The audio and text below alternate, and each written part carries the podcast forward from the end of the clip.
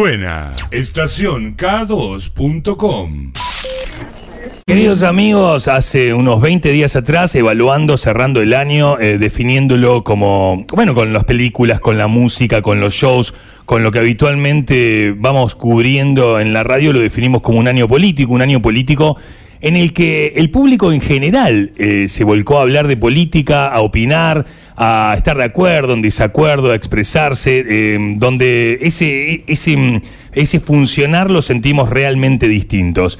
En, en, en, pos de, resumen, eh, nos preguntábamos y, y, dijimos, la persona de Necochea más influyente a nivel nacional es Jerónimo Momo Venegas. Nunca tuvimos la oportunidad de compartir aire. Qué bueno cerrar el año ya fuera de campaña, ya eh, con, los resultados puestos y aparte como personalidad que, bueno, que yo considero después de 18 años estaba eh, eh, en falta en nuestro listado de entrevistados. Muy bienvenido.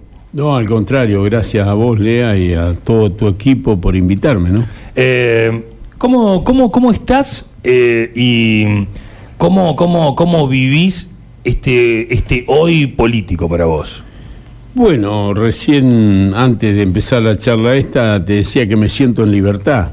Los argentinos nos sentimos en libertad. Porque acá tenemos que terminar eso, que el enemigo y el amigo, acá somos todos argentinos. Y entonces, ¿por qué tenemos que estar persiguiendo, denostando, con autoritarismo, con egoísmo y con mucha corrupción? Porque vos sabés que acá el mal de todos los argentinos ha sido la corrupción. La corrupción es la que ha generado pobreza, indigencia, inseguridad. Bueno, eh, yo creo que hay un, un, ejemplo que lo podemos decir. Eh, vos sabés que Petinato, el padre de Petinato, del periodista, fue el director de cárceles del general Juan Domingo Perón. Y en una oportunidad Petinato lo invita al general Perón a recorrer las cárceles. Fueron a una cárcel, fueron a otra, y el general Perón le pregunta, ¿Petinato y los presos? Y Petinato le dice, no hay presos, mi general. Pero el índice de desocupación era el 1.5%. Con esto que te quiero hacer ver, Lea, que eh, la, la, inseguridad que tiene el país se combate con la cultura del trabajo y la educación, no hay otra forma de hacerlo. Yo creo que acá con policías mal pagos, con policías que se tienen que comprar la ropa, con policías que andan en coche hechos pedazos, con policías que no llegan a fin de mes, eh, no vamos a tener ninguna seguridad. Acá tenemos que volver a tener policías con vocación, policía con todas las necesidades cubiertas para que puedan cumplir con el rol de policía. Eh, Momo, sabes que eh, yo este año tuve la oportunidad de conocerte, de charlar con vos, compartir una hora, pero no tener mm, eh, nunca mucha información de vos. Siempre es como, eh, como toda personalidad, hay un montón de, mitos y leyendas y cosas que se van diciendo y uno las va tomando. Pero bueno, vos eh, eras completamente pobre. Eh. Vengo de la pobreza extrema, Lea. Yo sé lo que es no dormir de noche por tener el estómago vacío. Eh, o sea, un camino para vos podría haber sido tranquilamente eh, la delincuencia. Pero total, yo ese podría haber sido mi camino. Yo me acuerdo que éramos todos muy pobres en mi casa. Mi madre lavaba ropa y planchaba hasta las 3, las 4 de la mañana. En ese tiempo no había lavarropa, entonces la gente que podía dar la ropa a lavar, la daba a lavar. Y por lo general le daba a la gente que lavaba y planchaba bien la ropa. Y mi vieja pobrecita era una de esas mujeres que eh, me enseñó a hacer todo bien en la vida, ¿no? Si he hecho algo mal es porque lo he hecho por cuenta mía, no porque ella me haya enseñado mal. ¿Y cómo te enseñaba? ¿Cuántos hermanos eran? Éramos nueve hermanos nosotros. Vos te imaginás en una casa donde había nueve hermanos, el que se levantaba primero era el que salía mejor vestido. Claro. Y, sí, había que madrugar. Y bueno, eh, realmente nosotros eh, mamamos la pobreza, la sufrimos, la padecimos. Por eso a mí cuando veo pobreza me pone tan mal, porque digo yo, en un país tan rico, yo soy presidente del Comité Ejecutivo Mundial de Agricultura. Yo eh, represento a más de 1.500 millones de trabajadores agrícolas de todo el mundo. O sea que este cargo que ostento me da la posibilidad a mí de recorrer el mundo, hacer reuniones en distintos lugares del mundo y conocer la pobreza del mundo, porque la pobreza de los pueblos, la pobreza de los países. Este país es riquísimo, Lea. Este país tiene. Si no nos imaginamos, todo. no nos imaginamos. No los imaginamos las riquezas que tenemos. Acá si no se hunde un barco ahí cargado de oro, vos te acordás cuando se hundió ese famoso barco cargado de oro, no sabíamos que estábamos sacando oro de la Argentina. Acá tenemos, somos la primera reserva en litio del mundo. El litio hoy es buscado por el mundo. Eh, somos la primera reserva en litio, somos la segunda reserva en gas del mundo y le estamos comprando gas a Perú qué sé yo, tenemos agua, que en el mundo no hay agua, acá tenemos agua, y tenemos planicies de tierra para producir en cantidad y en calidad. Los mejores granos, las ¿Y por, mejores qué, y, por qué, y por qué crees? O sea, porque, a ver, hay- yo tengo dos preguntas, ¿no? Una, eh, de, de los nueve hermanos a ser el representante de 1.500 millones de trabajadores eh, en el mundo. O sea, eh, no, no nos alcanzaría un año de aire Claro. para... Pero, ¿vos en qué, mo- en qué momento... Viste, a mí se me ocurre, suponete. eh, Maradona jugaba en Villafiorito, iba metiendo goles en argentinos, y de repente un día tiene que haber sentido algo adentro. Eh, quizás pasa en el colectivo, no, Por- no- no- no es necesario que pase en, en la cancha. ¿Vos en qué momento sentiste eh, que, que ibas a ser así un líder nacional y, y- y mundial? No. O te, como que, ¿O te pasó? Vos sabés que soy una persona que no sé qué me pasa a mí, pero yo acepto las cosas como vienen y no soy un tipo que me pongo eufórico por los cambios. Yo creo, soy una persona que siempre he venido a- a- ascendiendo, generalmente, y cuando he tenido que pararme, como estos 10 años, vos sabés que estos 10 años a mí me han mortificado mucho a mí y a mis trabajadores. Porque Yo no me lo imaginaba. ¿Lo, lo viviste? ¿Estuviste muy mortificado? mal, muy mal. Vos sabés que yo estar sentado en una silla del gremio pensando que me venían a allanar, que me venían a intervenir, que esta gente es muy dañina. Vos sabés, Lear, que yo conseguía, discutíamos paritaria y conseguía la cuota sindical, la Claro. cuota solidaria. Por dos meses me la daban. O sea, yo discutí una vez por año paritaria, entonces vos tenías dos meses la cuota y diez meses sin cuota solidaria. Entonces me desfinanciaban. Vos sabés que Claro. Me han querido a mí poner en evidencia que no podía dar salud, que no podía atender la demanda de los trabajadores. Y yo le he demostrado a ellos que he atendido la demanda de los trabajadores y que he dado salud en todo el país. Existe la creencia. Yo Y el misterio de todo esto, ¿sabes cuál es? Saber administrar, no malgastar el dinero. El dinero de los trabajadores tiene que ser utilizado para los trabajadores. ¿Cómo aprendiste eso? ¿Cómo? ¿Cómo aprendiste Bueno, eso? mi madre me enseñó. Yo digo, yo tengo una gran admiración por mi madre, pobrecita, porque a pesar de que era casi analfabeta, bueno, yo tengo cuarto grado primario, no soy un, un abogado, soy un trabajador que la vida te va llevando, llevando, ocupando lugares. Y, y no a los codazos, sino por sí solo, ¿no? Yo no peleo con nadie para hacer nada, sino solo. Claro, pero es notable, o sea, porque yo me siento acá, hace 18 años que hago la radio, y, o sea, yo no me imagino, eh, Uy, Venegas está mortificado por esto, o, o- o le puede pasar, o sea, la, la creencia que uno puede tener eh, es, eh, es solo una creencia, y es imaginar, bueno, esto no le afecta, o sabe manejar esto o aquello, o aquello le, le- le frega, no le importa.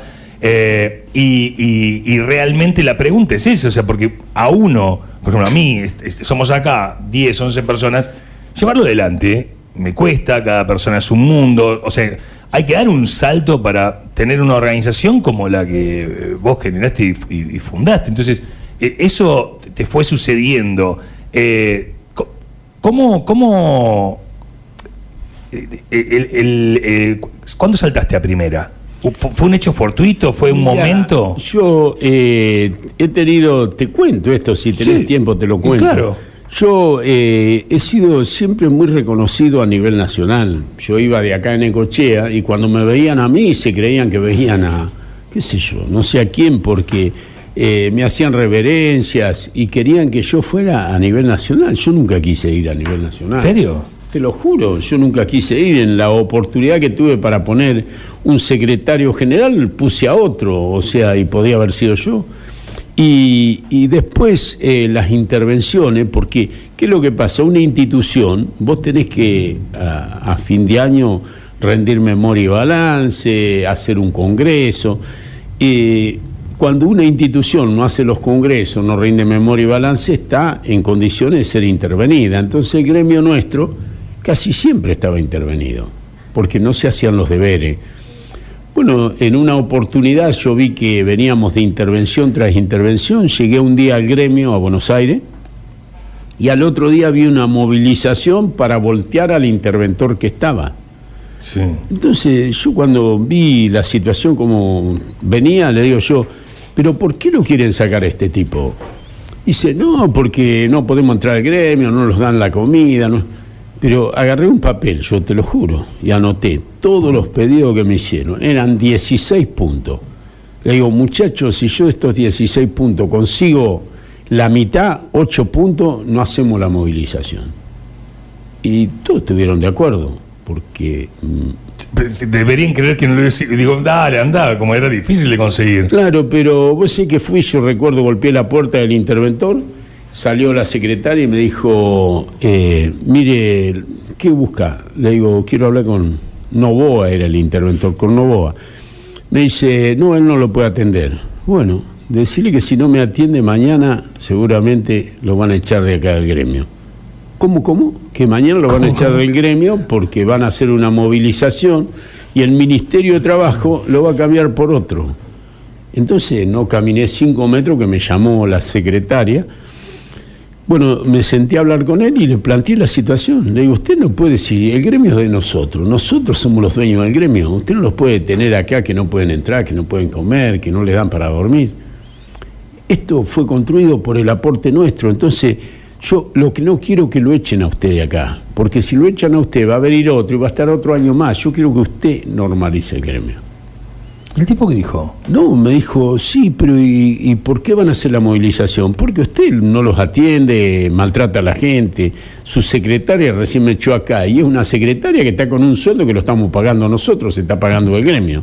Y vos hoy ocupando ese lugar, ¿recordás eso? O sea, eh, eh, eh, ir a verte. No es, no es fácil a veces, me imagino. Representás a un montón de personas que todo el mundo debe querer un montón de cosas. Y, vos sabés que me dijo, ¿y, ¿y, cómo podemos cambiar esto? Bueno, acordando. ¿Y qué tenemos que acordar? Yo acá tengo 16 puntos que me daban vergüenza enumerarlo porque eran todas pavadas. Pero él me dijo, no, yo le voy a poner un abogado acá y que lo atienda y acordamos los 16 puntos, no los 8, 16. Y, el tipo quedó, y yo lo ayudé a que el tipo normalizara el gremio. Y se hizo una lista de unidad pidiéndome todo, había 173 congresales en ese momento, me votaron 171 congresal a mí, o sea, unanimidad. Absoluta. Eh, hace una semana hicimos un congreso acá en Necochea, había 710 congresales, me votaron 708 después de 20 años de, estar en el gremio. Eh, o sea, eh, y cambiamos el gremio, empezamos a afiliar gente, a administrar, a pagar las deudas. Y después, eh, un año dije yo, no sé por qué, le dije, vamos a, a poner un artículo en el estatuto que nos permita armar una obra social para nosotros. Claro. Porque nosotros teníamos a Isara, que era una era un instituto que era con la participación de los empresarios. Pero no teníamos salud, no teníamos remedio, no teníamos medicamento, nada. Entonces eh, puse ese artículo y justo ese año fue cuando Menem, para terminar con los institutos, dijo que se tenían que transformar en obras sociales. Y como yo, mira qué casualidad, justo ese año había puesto ese artículo, me permitió que el instituto que era Isara se transformara en la obra social. Claro. Pero yo asumí con 38 millones de dólares de deuda, de deuda, ¿eh? De deuda. Sin prestación en ningún lugar. Bueno, le pedí a todos que me esperaran, que yo iba a pagar, y vos sabés que hoy no le debo un peso a nadie y tengo prestaciones en todo el país.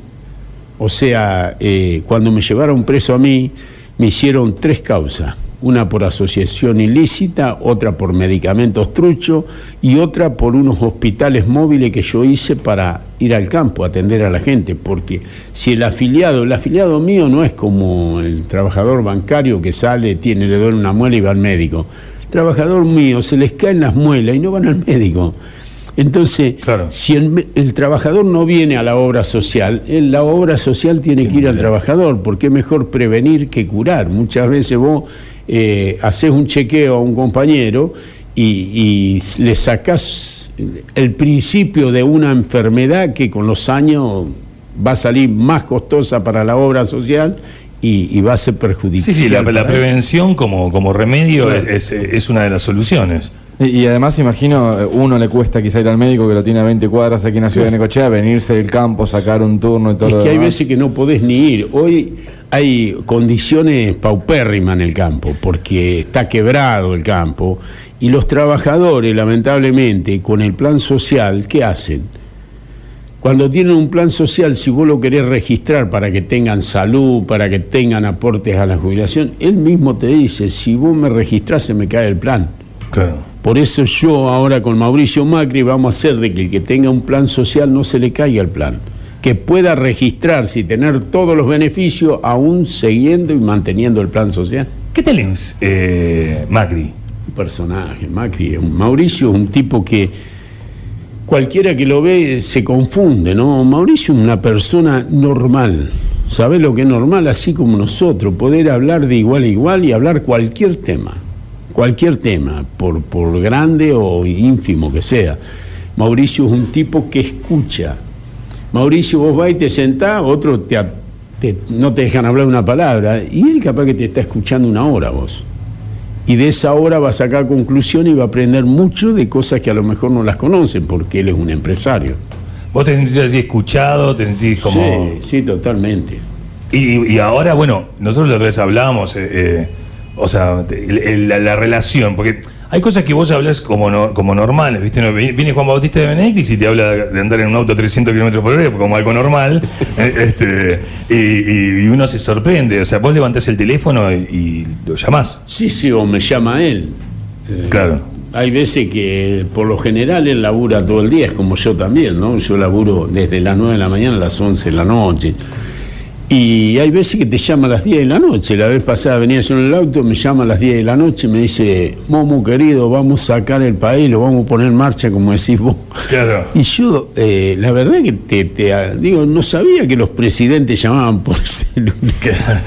claro, e, e, eso es, eh, eh, bueno, esas cosas que uno no, no, se imagina, ¿no? de repente, a ver, vamos, vamos a, ir a, a Venegas y Necochea, ¿no? Que es yo, por ejemplo, nosotros en, la radio, en un momento, eh, cualquier cosa que pasara, viste, era Venegas.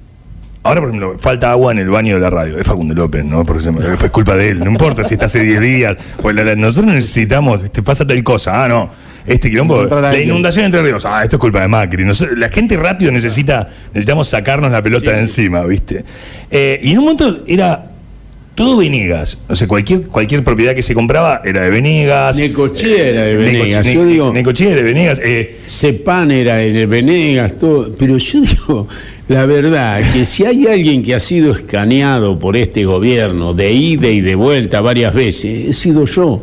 Y si hubiera tenido algo, este gobierno me hubiera dejado preso, o no es así. Sí, si, si habrían podido, lo habrían hecho seguramente. Lo hubieran hecho seguramente. Vos te das cuenta que, qué sé yo, dicen. Estabas en el top 5 de los más deseados, así como para. para, para este, querido Papá Noel, te pido para poder eh, apresar. Ah, este timbre estaba, estaba Momo en el medio. Vos sabés que me llevaron preso, me fabricaron tres causas. Vos, si comprás el libro La Cámpora, en la página creo 312 o 313, está como fabricaron las causas mías en un café entre el juez Ollarvide, Julián Álvarez y, y Zanini. Y Zanini le decía, lo tenés que meter preso al momo. Y, el juez decía, pero si yo no tengo nada, no tengo causa, no tengo...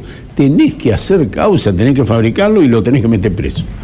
Me metieron preso y hubo 180 cortes de ruta en todo el país. ¿Vos te acordás lo que fue? Sí, sí, totalmente. ¿Cómo viviste ese momento? Eh, hay un punto en el que, en el que ¿Uno dramatiza o lo viste como hasta gracioso? Como si mirá dónde termino acá. Eh... Mirá, eh, yo iba para el gremio, me llama un compañero acá en Ecochea, me dice, abogado, me dice, mira, tenés una orden de allanamiento a tu casa y una orden de detención. Y yo automáticamente pensé, digo, si la tengo en Necochea, voy al gremio y salgo. Sí, sí. Efectivamente, llegué al gremio, no titubeé nunca, iba al gremio y seguí para el gremio, entré al gremio y ya los vi a los de la federal ahí que andaban camuflados en la puerta, pero los vi. Dejé el coche, subí, le dije a mi secretaria que no se asustaran, que se largaron a llorar a gritos, porque cuando le dije que me iban a meter preso, te imaginas lo que fue el gremio. Y, vos sabés que eh, me preguntaron eh, cuando entraron que, mire, Venega tiene una orden de detención por el juego Yarvide. Y le digo yo, ¿y por qué motivo? Dice, bueno, tiene unas causas, dice que después se las van a explicar. Me esposaron, me sacaron el teléfono. ¿Fueron respetuosos? Sí. Sí. No me dijeron que eso no tenía nada que ver con claro, Me llevaron a jefatura policía y cuando me llevaron a jefatura policía, que me sacaron, no sé, 50 fotos de perfil, de frente, de espalda, de Resultado, eh, a la hora me sacan para llevarme a la caidía y había 600, 700 personas ahí que no querían que me llevaran. No sé si vos viste los medios. Sí, sí, sí, claro. Pero no querían dejarme que me llevaran al coche. Y yo tranquilo, muerto de risa, le decía, tranquilo muchachos, quédense tranquilos, déjenme subir al coche, no pasa nada. Cuando subí al coche salieron con tres motos con la sirena puesta adelante y tres motos atrás. Yo digo, al Capone, ¿no lo hubieran llevado así? No, no. Pero así. Bueno, me llevaron a la caidía, hablé con el comisario, y me dijo, no, mire, Venega, nosotros no tenemos nada con usted, esto es político. Sí, sí.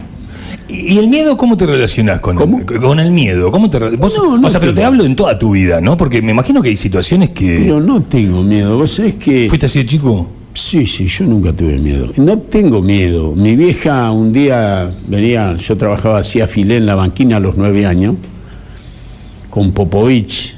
Ajá Sí. ¿Cómo se hace el filete en la banquina? Eh. Bueno, el filé, pescado, hacer filé en un kiosco. Vendía pescado el kiosco y yo hacía filé. Sí, sí. Y trabajaba en pata de las 8 de la mañana hasta las 11 de la noche. A las 11 de la noche me lavaba los pies, me ponía la zapatilla, me venía para mi casa. Y una noche, recuerdo un invierno, eh, había mucho viento y yo era una criatura. Era una criatura. Venía caminando y viste vos las cáscaras que vuelan por las veredas, ¿sí? y me empecé a asustar, empecé a trotear, a trotear, a trotear y a correr como un loco. Llegué acá, que era en la 64, que estaba eh, Maciel, el Hotel Estrella del Mar se llamaba, de Maciel. Ajá. De, de Rolly Maciel, el padre de él, que lo has de ver, con, lo, lo conocerás vos. Y mi vieja trabajaba ahí, pobrecita, hasta las 11 de la noche ¿sí? de cocinera. ¿Y te llegaste corriendo? Yo llegaba ahí, la esperaba ahí, de ahí salía ella y lo íbamos los dos caminando hasta allá, hasta el lado del río que vivíamos nosotros. Entonces yo estaba con el corazón así, me hacía. Porque empezaba la carrera y terminás disparando como un loco. Y cuando salió ella y me vio, me dice, ¿qué le pasó, hijo? Y siempre me trató usted y nosotros la tratamos, vamos, de usted a ella. Y le digo, no, me asusté, me asusté, empecé a sentir ruido en los cables. Sí, sí. Todo me molestaba, me asusté y disparé. Dice, usted nunca se asuste, me dijo. Nunca se asuste sin saber de qué se asusta. Usted primero mire de qué se va a asustar. Si es peligro, bueno, sabrá lo que tiene que hacer, pero no se asuste nunca sin saber de qué se asusta. Pues es que eso a mí me cambió la vida porque yo no me asusté más, no tengo miedo a nada. Digo, ¿qué me pueden hacer a mí que no le puedo hacer a los demás? Yo soy un tipo que me manejo sin guardaespaldas, yo voy a, ando por todo Buenos Aires, no tengo no me acompaña nadie el que me acompaña. eso, eh, no, eh, eh, Pepe Serra es, es un, es un, arma letal humano, esto no me digas, es un guardaespaldas, claramente, o viniste a otra cosa, vos viniste de guardaespaldas, Pepe. Y Martín Salcedo. Este, este, eh, eh, Nicochea, vos cuántas ganas de hacer un montón de cosas y, es como que se, como que se trunca, ¿no? ¿Vos, por qué crees que, que sucede? Ese, ¿Hay cosas del universo? O sea, eh, a ver, yo me animaría a decir ahí, la mitad de las personas te quieren, la otra mitad no te quieren. Sí, pues. Porque despertás eso, ¿viste? Uno, eso te lo bancás bien. Acá en Necochea vos sabés que ha medido el mismo PRO y dice que yo llegué a tener el 77 punto por ciento de, de imagen positiva. imagen positiva. O sea que la gran mayoría piensa bien. Pero ha habido momentos que he tenido campañas en contra. Yo, ¿Vos te acordás cuando decían que yo había traído gente fuerte Apache? ¿Te acordás vos? ¿Que vos no la trajiste? ya pensaba que sí. no, eso y, bueno, pero, mentira. y bueno, pero- Acá no hay nadie de Fuerte Pero por eso cuando yo decía, eh, cuando yo decía eh, eh, mito es como, pero, a ver, nosotros te- fu- funcionamos, nosotros como comunicadores lo tenemos claro, porque hay veces uno empieza a repetir algo, empieza a repetir algo, empieza a repetir algo, o sea, leyendas urbanas, no sé, encontraron a tal médico en la guardia del hospital. Y le- estaba en una orgía en tal quinta con tales. Y lo repiten 30 personas. Y entonces decís, eh, ese- o es sea, que vos y- para y- hacer daño, Y, te hacen mierda. Para hacer daño o para instalar algo tenés que ser repetitivo. Sí, sí. Si vos no repetís, repetís, no, no, no queda en la gente. Pero Claro, hubo un momento en la que. que yo me quería quedar con el balneario de, de Peña, ¿te acordás vos? Cuando el balneario de Peña, yo le hice presentar un recurso a Peña, yo le hice re- presentar un recurso para que no se lo quitaran. Claro, tampoco sos una persona de estar acla- estás, no estás todo el día contando eh, soy bueno, soy bueno No, o desmintiendo. claro, o sea, como que, te- como que estuviste ocupado en otras cosas también. Y dejo pasar las cosas. Yo digo, ¿qué, qué voy a cambiar yo si vos tenés un pensamiento distinto al mío? No te voy a decir yo soy distinto. Yo creo que uno tiene que hacer las cosas. Y si vos haces más cosas buenas que malas, seguramente en definitiva te van a terminar reconociendo. ¿Y, y, y cómo, cómo, cómo haces? Porque o sea, las pasiones y las emociones nos, nos habitan a todas. O- A o- todos. ocupes el cargo que ocupes, Sí, sí. tengas la cuenta de banco que tengas, o sea, eh, quedarse con bronca, suponete. Ven, eh, venís, querés hacer determinada cuestión y, y un político te dice que no. ¿Cómo, te, ¿Cómo hacen eso de volver a sentarse? Pues yo a veces. O sea, es, es un aprendizaje, ¿no? Eh, Pues hay vos que- pensás que quizás hoy en Navidad, tal vez, porque un hermano es eh, de Macri y el otro es de Kirchner, tal vez no se junta la familia No, y, y- claro. y no pueden reconciliar. Bueno, eso es lo que generó este gobierno anterior. El gobierno anterior dividió a la, a la sociedad. Vos si eras quinerista, estabas con ellos, y si no eras quinerista, morías. Sí, sí. ¿Cuántas familias hay que no se podían sentar a la mesa porque se sentaban y sacaban el tema y terminaban? Claro, ¿y cómo, cómo se hace para, para, para vos decir, bueno, no suponete, eh, vos ya hablaste con Facundo López, por ejemplo, ahora? Sí, sí, sí, sí. Yo estuve hablando la vez pasada, lo juntamos en las termas, me llamó, hablamos y estuvimos tomando unos mates y me dijo, Momo, quiero trabajar por Necochea, yo sé lo que vos querés Necochea, yo también lo quiero, trabajemos juntos. Y le dije yo, bueno, mira, para hacer esto tenemos que reunirnos con los compañeros del Consejo Liberante. Y efectivamente, el, sábado pasado nos recibió a las 10 de la mañana, estuvimos casi dos horas tomando mate y charlando, y, y acordamos trabajar por Necochea, ¿no? Y si vos, o sea, pero realmente, porque lo que nos pasa a las personas que no estamos en política, es como que a veces leemos títulos o nos dicen cosas y, viste, es como el celoso, que, que quiere estar celoso, entonces, no, vengo de la casa de un amigo y no te quiere creer. O sea, vos me, o sea, yo te digo, ¿cómo vos vas a ayudar? A, ¿Ayudarías a Facundo Sí, López? sí, totalmente. Eh, eh, Totalmente. Yo soy una persona que vivo ayudando. Dios me da el doble de lo que yo doy.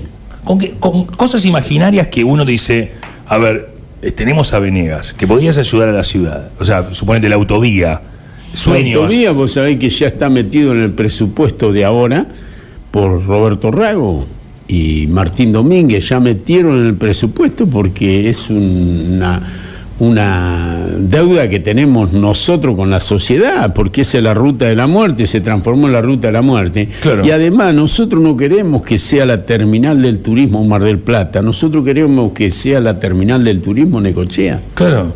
Si Y- tenemos la doble vía, la gente sigue. Sí, se- cambia, cambia todo con la doble vía. Meter el presupuesto en, en- en- en lenguaje político, ¿qué significa? ¿Es algo que se lo van a pedir a Vidal? No, no, o sea, ya se metió en el presupuesto de este año.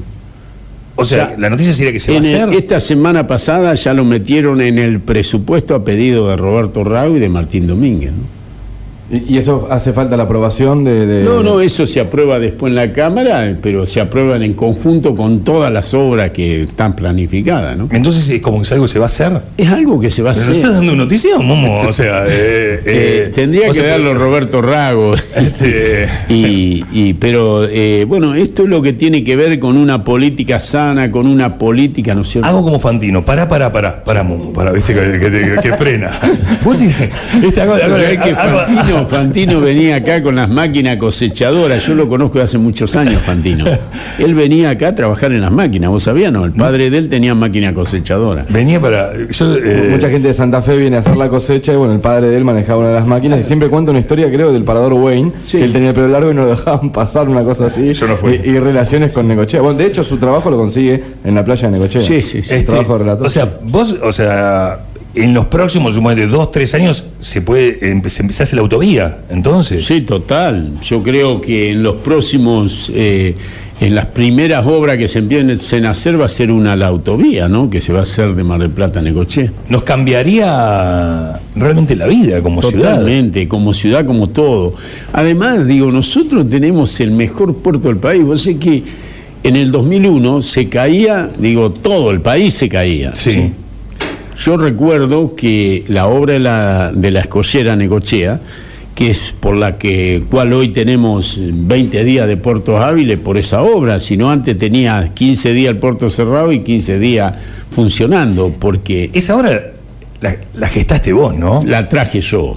Eso me hago cargo yo porque vos sabés que eh, cuando se caía todo el país de a pedazo, yo recuerdo que fui y le dije a Dualde, tenés que pedirle al BID que mantengan el crédito de la obra del Puerto Quequén. Y dijo, ¿qué, qué, qué es eso? Es un crédito que tiene... Es una por- ciudad a 500 kilómetros. que- que- que- No, pero Dualde la sí, conocía, Sí, sí, Sí, pero bueno, y pero en bueno. dos periodos de gobernador. Sí, y sí, me claro. dijo, ¿y qué querés que haga, Momo? Que, que le pidas al BID que sostengan el crédito. Firmó La Baña, firmó Dualde y firmó Atanasov. Claro. Y vos no te fuiste hasta no tener el papelito firmado. No, no, no, lo firmaron, no, pero. Sí, sí, pero bueno. Digo, había. Sí, sí, onda. claro.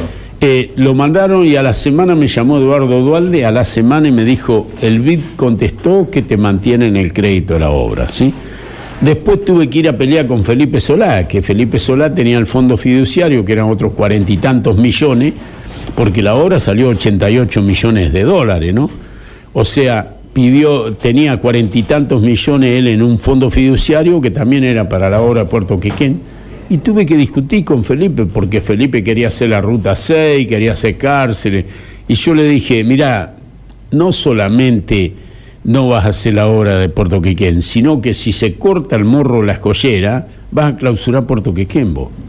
Entonces ahí se metió un susto Claro. y dijo, lo llamó a, a Raúl Rivara, que era en ese momento el secretario de, de Obras Públicas, y le dijo, le preguntó, y yo escuchaba que él repetía Ruta 6, cárcel, cárcel. Dijo, mira, entre todas esas obras y la obra de Puerto Quequén, prefiero hacer la obra de Puerto Quequén. Y dijo, y el Momo le va a hacer el seguimiento desde el inicio hasta el último.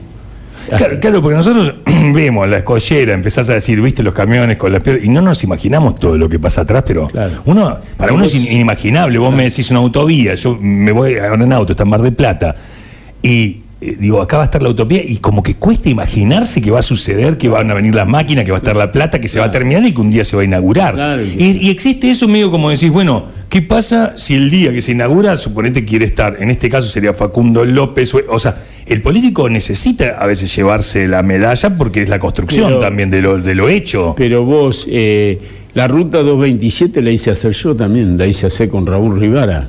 Vinimos un día a la municipalidad, Corcho, que era el intendente, ni sabía, y yo ya la había metido en el presupuesto y, y vino él a anunciar la obra.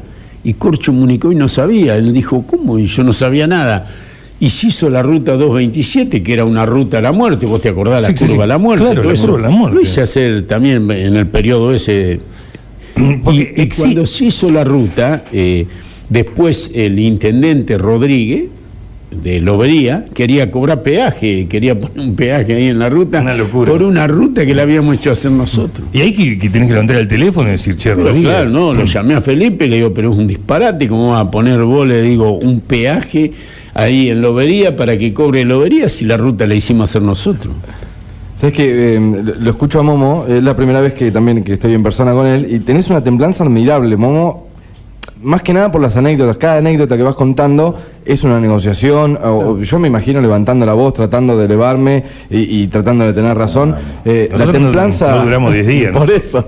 Eh, ¿La ganaste con los años o Sí, fuiste sí. así siempre? No, creo que... ¿Eres eh, calentón? ¿Sabés qué? Sí, claro. Sí, sí. Pero firme, más firme que calentón. ¿no? Uno, eh, cuando vos te calentás, perdés. ¿sí? Uno tiene que mantener la templanza y en las negociaciones tenés que ser muy firme, ¿no? Hay veces que te salís del lugar, pero... ¿Te- te- calentás a veces? Sí, claro.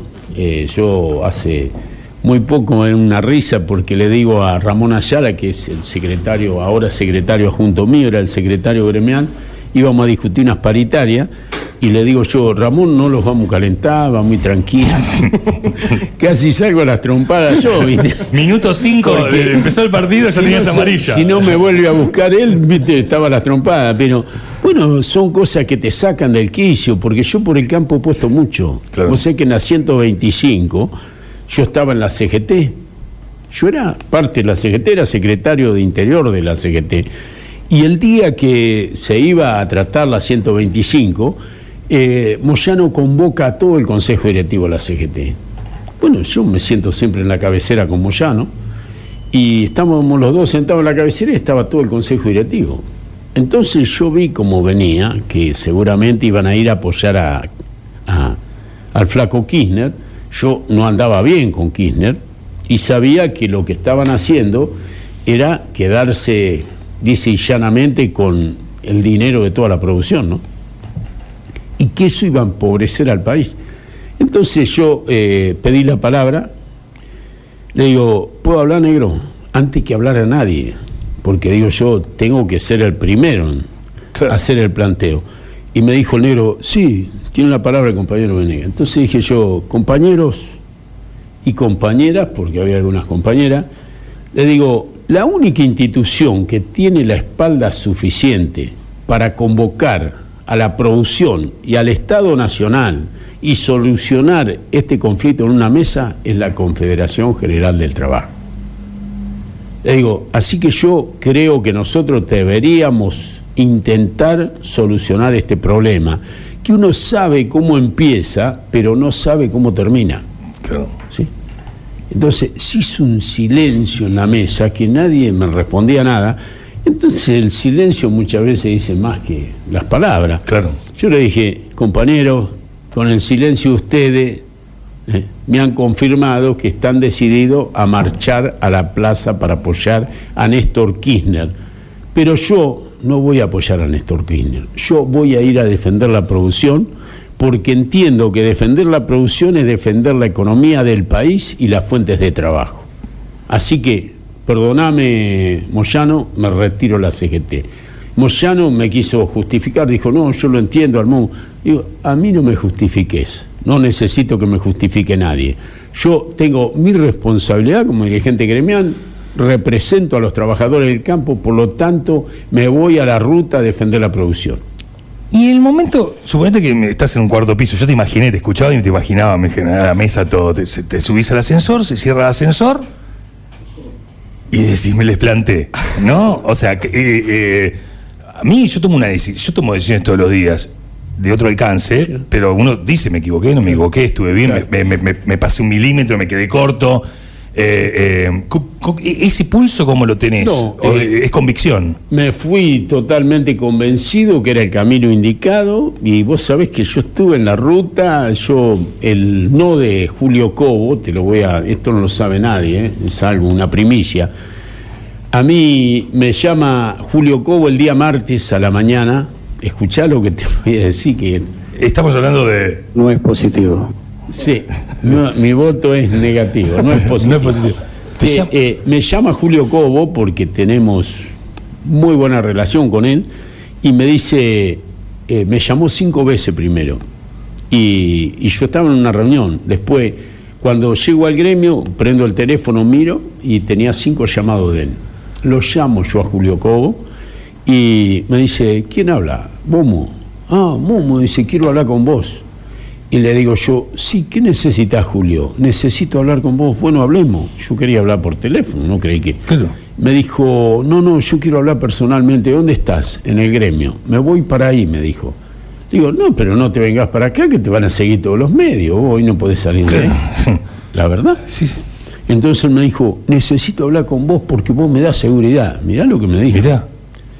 Fui a hablar con él, le digo que me espere alguien abajo porque si no tenés que presentar papeles, eso. Me esperó, me esperó en la puerta Majul, que era el secretario de él. Subí a hablar con él, me abrazó como un hermano que hacía 30 años que no lo veía, más o menos. Sí, sí, estaba, ¿no? Eh, lo sentamos, tomamos un café, un vaso de agua. Y yo recuerdo que él estaba muy en un estado de nervio, ¿no? Una situación muy comprometida, ¿no? Sí, sí. Y, y yo fui a prestarles ayuda. ¿no? Una- es contención. Él me pedía. Y bueno, hablamos 30 minutos de todo lo que estaba pasando. Y yo le digo, ¿y qué vas a hacer vos si hay empate? Hmm. Entonces él es como que se agarró las manos así y se Por- quería por meter favor, que no abajo. haya empate, por se favor, que no quería meter empate. abajo del escritorio, ¿no? Él es mucho más alto que yo, es un tipo alto, Julio, ¿no? Y me dijo, dice, yo voy a consultar con la almohada. Y le dije, no, Julio, vos no podés consultar ni con la almohada ni con tu familia. Vos tenés que votar por el no, le digo, porque vos no podés defraudar al 80% de los argentinos que te tenemos como un ídolo. Entonces cuando yo le dije así, tipo dijo, ¿te parece? ¿Cómo que me parece? Le digo, prepárate porque el hombre que viene sos vos. Esto se lo lleva puesto la medida del campo. Entonces cuando le dije así, claro, le cambié todo el escenario. Me dijo, bueno, yo te digo, voy a votar por el no. Y yo le di la mano, ¿sí? Y le dije, Julio, me llevo el no tuyo. Y este no lo tengo que compartir con otra gente, le digo. Y me dijo, sí, yo te tengo confianza vos podés compartirlo. Salí de ahí y fui, llamé enseguida a, en ese tiempo estaba de presidente en la rural Míguez, Luciano Míguez, lo llamé y le dije, mirá Luciano, si hay empate tenemos el no, tenemos que trabajar para que haya empate. Para que haya empate. ¿eh? Me dijo, ¿y quién te dijo a vos? Le digo, mirá, no te lo voy a decir. Claro. Y guardalo como un secreto, porque si esto llega a las filas enemigas, vamos Sí, sí. a tener problemas. ¿sí? Lo llamé a Eduardo Bussi y también le dije lo mismo. O sea, cuando ellos, vos mirá, está la cámara enfocándolo, están los cuatro parados y empiezan a saltar juntos, porque ellos sabían que si había empate, estaba el no. Eh, Al otro día yo llegaba acá a Necochea a las 5 de la tarde, me llama al otro día, no al otro día, eso fue el miércoles a la mañana, el jueves no viajó Cobo, el viernes yo llego acá a las 5 de la tarde y me llama Julio Cobo. Y me dice, Momo, sí Julio. Dice, ¿cómo me acuerdo lo que me dijiste vos? ¿Por qué Julio? Vos sabés que la gente me está esperando a la orilla de la ruta. Eh, em, O sea, Sí, sí. uno tiene gran Eh, parte de las historias, las y cosas que, yo, han hoy lo, yo lo contaba, eh, porque nosotros, a ver, en la radio, eh, cuando empezamos todo, mm, siendo una radio de rock, pegarle al que está arriba es como una actitud que, que existe, entonces, eh, ven, ven, hacer esto, aquello, y, y vamos creciendo y teniendo hijos. Y decimos, a ver, la historia que se va a estar hablando en 30 años, nosotros podemos decir que la transmitimos, la leímos, la redactamos, pero Venegas la está viviendo. O sea, eh, eh, la historia que se, que se, se va a contar, eh, vos sos un protagonista absoluto de eso. Y, Total. y- y- y poder compartirlo, para nosotros es, es, es un viaje. Es como es la posibilidad de preguntarte y de saber. Con el Papa Francisco, Sí. o sea, no, mm, no conozco eh, muchas personas que sean amigos de Papa, ¿no? O sea, Sí, hay pocos. eh, eh, eh, eh, ¿cómo, Yo me cómo- considero uno de esos pocos, ¿no? Amigos del Papa. Claro, o sea, ¿cómo, cómo, cómo termina siendo? O sea, vos lo- o sea, ¿el Papa tiene celular, por ejemplo? No, no, no. Ah, mira. No. Eh, nunca tuvo celular. Vos sabés que el Papa es una persona que cuando estaba en la catedral, que era el cardenal Bergoglio, yo lo llamabas vos a la catedral y él siempre andaba por ahí, ¿no? Eh, si no estaba ahí en la oficina no te podía atender porque no tenía celular. Lo llamabas al Pero fijo. Llegaba, llegaba y te llamaba en la voz. Él era un tipo que inmediatamente te llamaba. A mí por lo menos me llamaba y, disfrutarlo a, a Jorge Bergoglio es un tipo que la verdad que una sapiencia, un conocimiento, una paz interior te dejaba, porque el tipo, ¿sabes lo que me decía el Papa, que yo siempre lo recuerdo? Me decía, yo le había contado las cosas de mi madre, que yo muchas veces la veía llorar a mi madre y como vos eras chico no entendías por qué lloraba. Y yo le preguntaba, ¿por qué llora vieja? Y me decía, porque no tenemos que comer, hijo. Y yo, claro, como estaba acostumbrado a acostarme con una taza de cascarilla y el pan duro que los daba la panadería del barrio, para mí era normal eso pero ella sufría, pobrecita, en su desesperación por no tener para darnos de comer. Y, él siempre me decía, reza por mí, que yo rezo por tu madre. Siempre me decía eso. Em,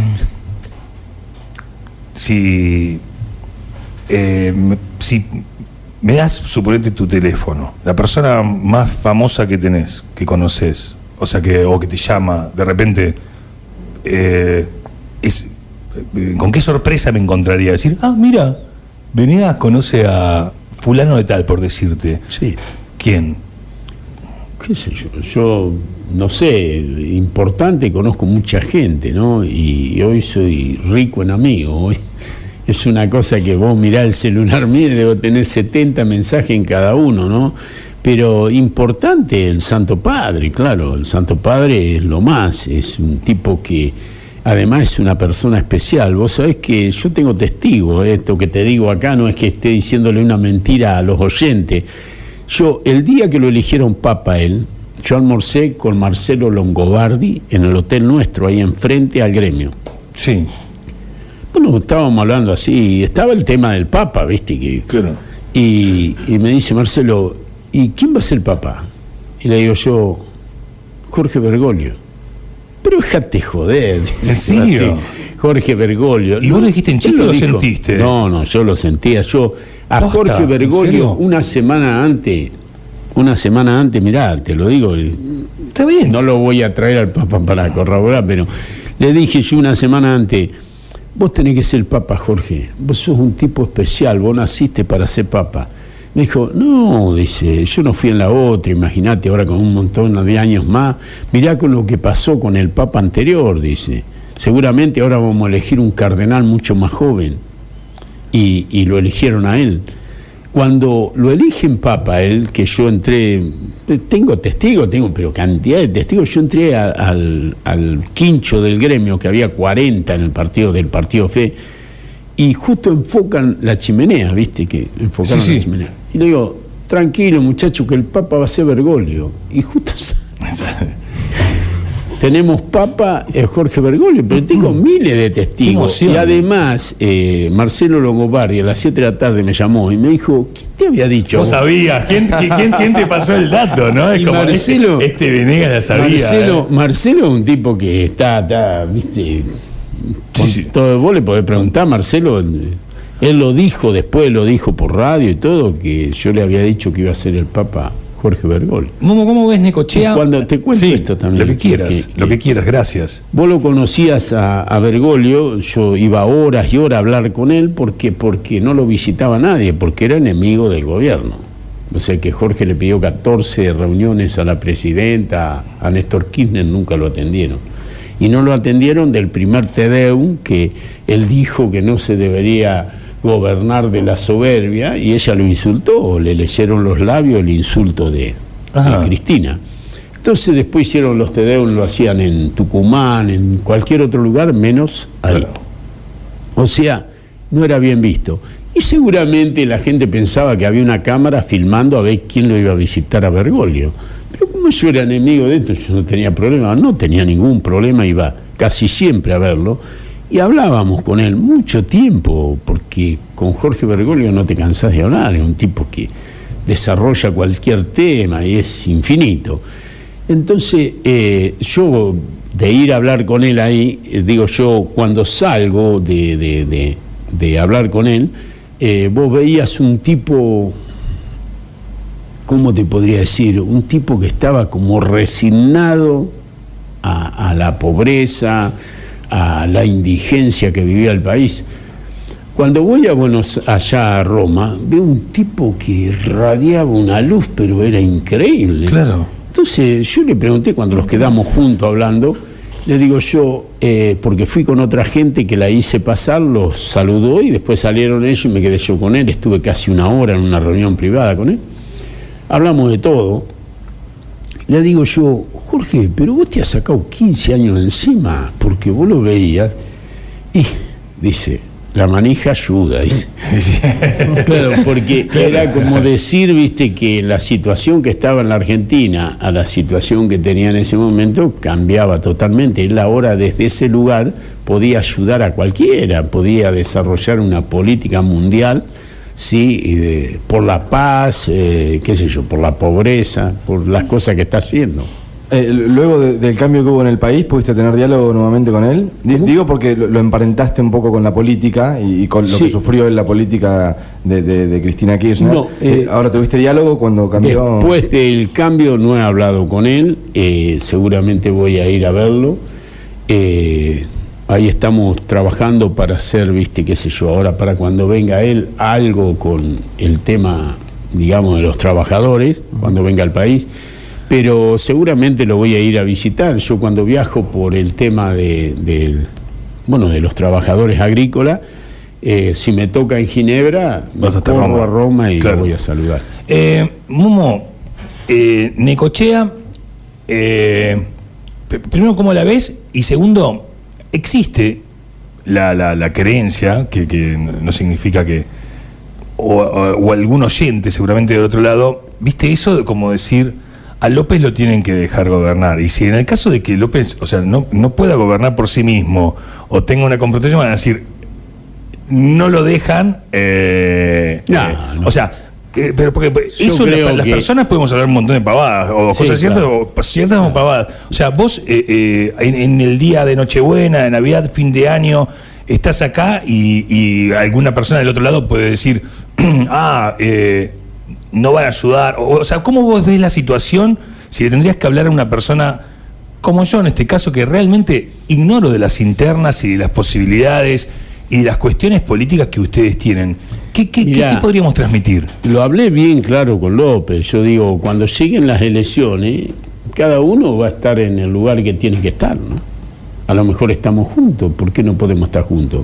En las próximas elecciones. Mira qué bombita, pero, ¿eh? No, pero es verdad, ¿eh? pero es verdad, esto se da en el andar, ¿viste? Si nosotros podemos empezar a construir juntos, ¿por qué no podemos seguir juntos?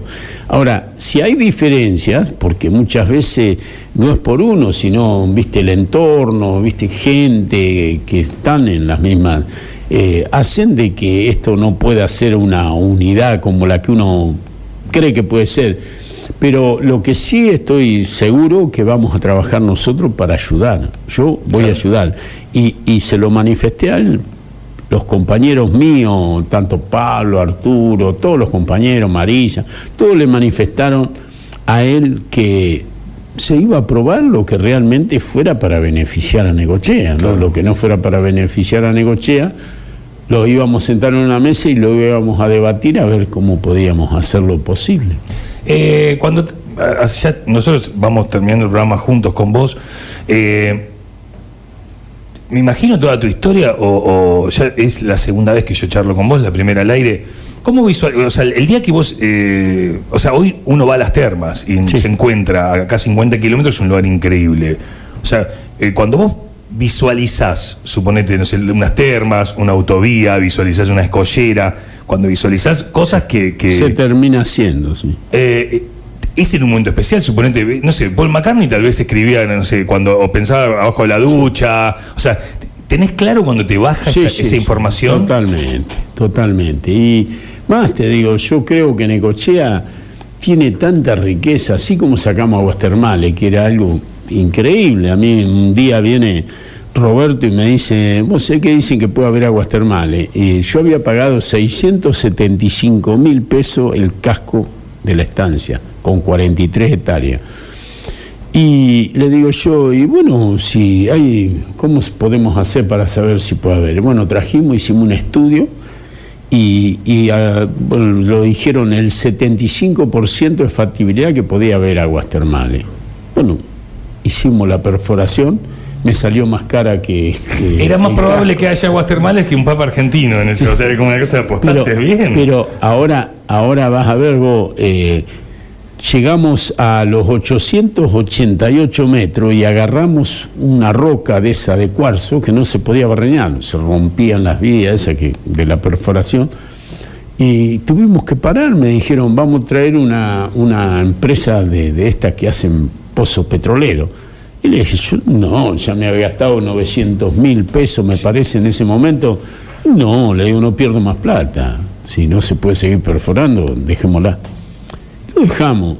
Al otro día me llama Carlos Moyano, que estaba ahí con nosotros, que está todavía. Me dice, che, vos sabés que está saliendo agua caliente. No, me jodes. ¿En serio? ¿En serio?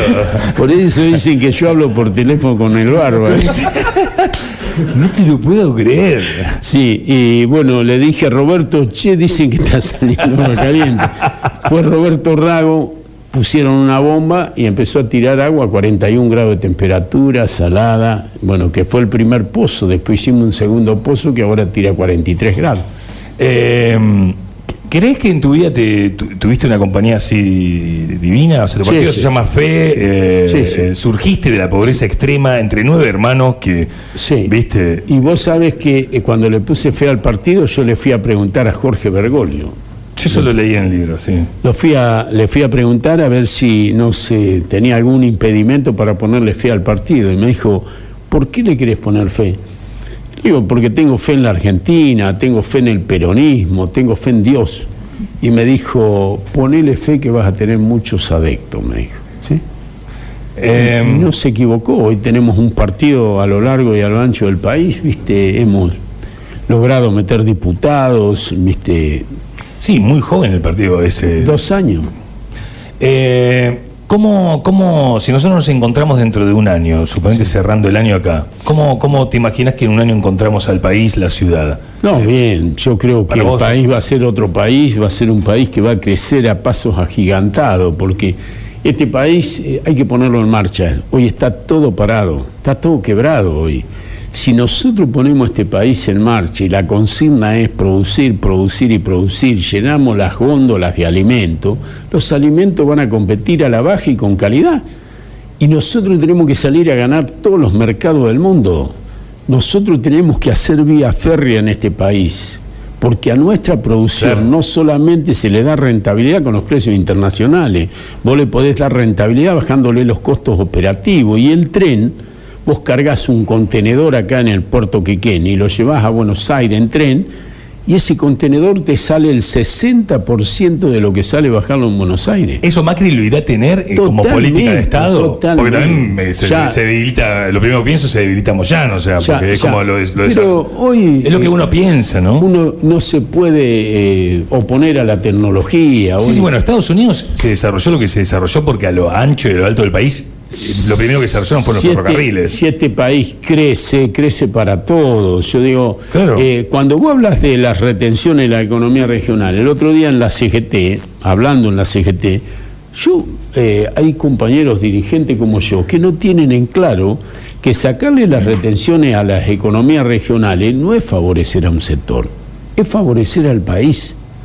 Porque vos, eh, ahora con estos 6, 7 mil millones de pesos que hay en granos que no se podían exportar porque tenían los ROE, porque no era rentable, que ya se empezó a mover, eso va a ser para el país, va a ser un dinero que va a quedar acá porque el productor no se lleva la plata afuera. El productor compra una máquina, compra un coche, compra una camioneta, compra un tractor. y eso se hace acá. Es poner el mercado interno en marcha, el consumo, generar fuente de trabajo. Acá nosotros lo que tenemos que hacer es poner, yo le dije a Mauricio cuando fuimos a acordar, le digo, mira, vos sos un empresario, si vos ponés a todos los capitales en una CGE, ¿sí? Y nosotros ponemos a todo el movimiento obrero en una confederación general del trabajo. Y vos sos el punto de equilibrio entre el capital y el trabajo, este país sale rápidamente. ¿Y Ma- Macri tiene esa, esa capacidad de, de- Lo de aprobó, equilibrarlo? Lo aprobó. Muchas gracias por, porque sos muy generoso. Yo, eh, eh, viste, siento que no te guardás una palabra, eh, que no, no o sea, hemos ido charlando y no, no calculaste una. Pero es que uno, qué sé yo, lo que ha hecho, lo que puede hacer, lo que sueña, lo tiene que manifestar, ¿no? Yo digo, Necochea es una gran ciudad, ¿sí? Una gran ciudad Acá tiene que funcionar todo. Yo en algún momento cuando hablaba de hacer un parque industrial y darles dos años de gracia a los capitales para que vengan a instalarse acá en Necochea, dos años de gracia. Pero un capital que viene y se instala en Necochea, inmediatamente te empieza a generar fuente de trabajo. Sí, sí. Y eso es lo que tenemos que traer, capitales acá en Ecochea. Tenemos que no tener miedo, no podemos seguir con una ciudad chatada, con una ciudad envejecida. Nosotros tenemos que actualizarla, tenemos que tener playas actualizadas. Vos, Lea, que sos un tipo que, que has hecho un emprendimiento espectacular y que tenés muchos trabajadores acá. Si vos ahí en Necochea haces un playón de madera, traes, eh, qué sé yo, figuras, eh, haces balneario, le das ruido a Necochea, pero Necochea sale disparando. Lo que tenemos que tener la iniciativa y saber qué es lo que queremos para Necochea. Tenemos el mejor puerto, las mejores tierras, las mejores playas y estamos en un achatamiento total. Por eso creo que si López hace un buen trabajo, sí, vamos a salir rápidamente. Eh, es un gran mensaje, es una gran noticia. Eh, Momo, eh, hablabas de, uno poder expresar lo que deseábamos. Yo hace un tiempo ya había expresado que para mí habría era una alegría y era un deseo tenerte acá en el estudio, compartir este momento con todos nuestros oyentes. Te agradecemos mucho, mucho, mucho y, que tengas unas grandes fiestas y te agradecemos mucho, con mucho cariño y respeto. Pero antes de terminar te voy a decir lo más importante que se ha hecho en el país. Por favor. Es terminar con la corrupción. La corrupción es la responsable de todos los males que ha sufrido la Argentina. ¿sí? La, corrupción no te deja crecer. Se termina, vos decís que se terminó. Se terminó la corrupción, la corrupción de Estado, que es la que ha llevado a, a millones de chicos a delinquir. Vos cuando este gobierno asumió había chicos que tenían 7, 8, 9 años que tenían esperanza de estudiar, de, hacer algo en la vida. Y, hoy el mayor grado de criminalidad está de los 21 años para abajo. ¿Qué cultura le dio a esos chicos? Entonces, terminando con la corrupción, seguramente este país va a empezar a ponerse en marcha, vamos a volver a la cultura del trabajo, a la educación vamos a tener fuerzas armadas. ¿no? ¿Estás, convencido de que, de que este gobierno de Mauricio lo, logra eso? Sí, sí, sí, totalmente. Hay que ayudarlo y él se tiene que dejar ayudar. Pero tenemos que salir, tenemos que tener fuerzas armadas que cuiden nuestra frontera. Hoy no tenemos aviones, no tenemos ejército, no tenemos marina. ¿Cómo puede ser que tenemos un astillero? Ayer estuvieron hablando los chicos del astillero conmigo, los pares que son de ATE, pero estuvieron hablando conmigo que tienen 3.500 trabajadores y que pueden hacer desde un barco hasta cualquier cosa y no se hace nada. No hay innovación, están haciendo trabajos artesanales cuando tendríamos que tener la mejor tecnología. Nosotros tendríamos que tener Fuerzas Armadas dotadas del mejor personal y la mejor tecnología. Vos me decís, para ir a una guerra, no para que nos respeten. Y tenemos que tener policía con vocación de servicio, que un policía sea un policía que diga, quiero ser policía porque yo quiero ser policía, y no por necesidad. Y esa policía tiene que estar dotada y estar tranquilo que en su casa no tiene problema de tarjeta, porque cuando un uno tiene problema, vos en el trabajo rendís el 40% de lo que tenés que rendir detrás de una computadora en cualquier trabajo. Totalmente. Porque el otro 60% te lo absorben los dramas económicos, si no son tuyos, es de un hermano, de un sobrino. Sí, sí. Vos para rendir no tenés que tener problema. Entonces el país empieza a evolucionar. Todos vamos a rendir el 100% cuando no tengamos problemas en nuestra casa. Cuando se termine el no llego a fin de mes. ¿Te das cuenta? Entonces... Ese es el país que podemos tener nosotros. ¿Y por qué lo podemos tener? Porque somos 40 millones de argentinos y tenemos superficie para hacer lo que quieramos. Acá en este país, sembrando solamente los costados de los caminos, produciríamos más alimento que Europa. ¿Y cómo puede ser que estemos como estamos? Que se muera un chico desnutrido en este país tendría que ser un crimen de lesa humanidad. Acá no se puede morir desnutrido ni de hambre nadie, porque producimos alimentos para 400 millones de personas. Muchas gracias. ¿eh? No, al contrario, gracias a vos, Lea. Eh, y gracias a tu equipo, ¿no? que tenemos un equipo bárbaro. Los muchachos Y a Pepe que se vos mate. nunca los escuché, eh, nunca los, vi tan calladitos ahí, eh, los muchachos así escuchando. nosotros tiramos tanda y cerramos con Agus, nos pasamos el programa. Muchas gracias. No, gracias a vos. Pasaron 18 años y bueno, Momo Venegas ha estado acá en los estudios de K2. Una alegría. Sonó estación K2.com.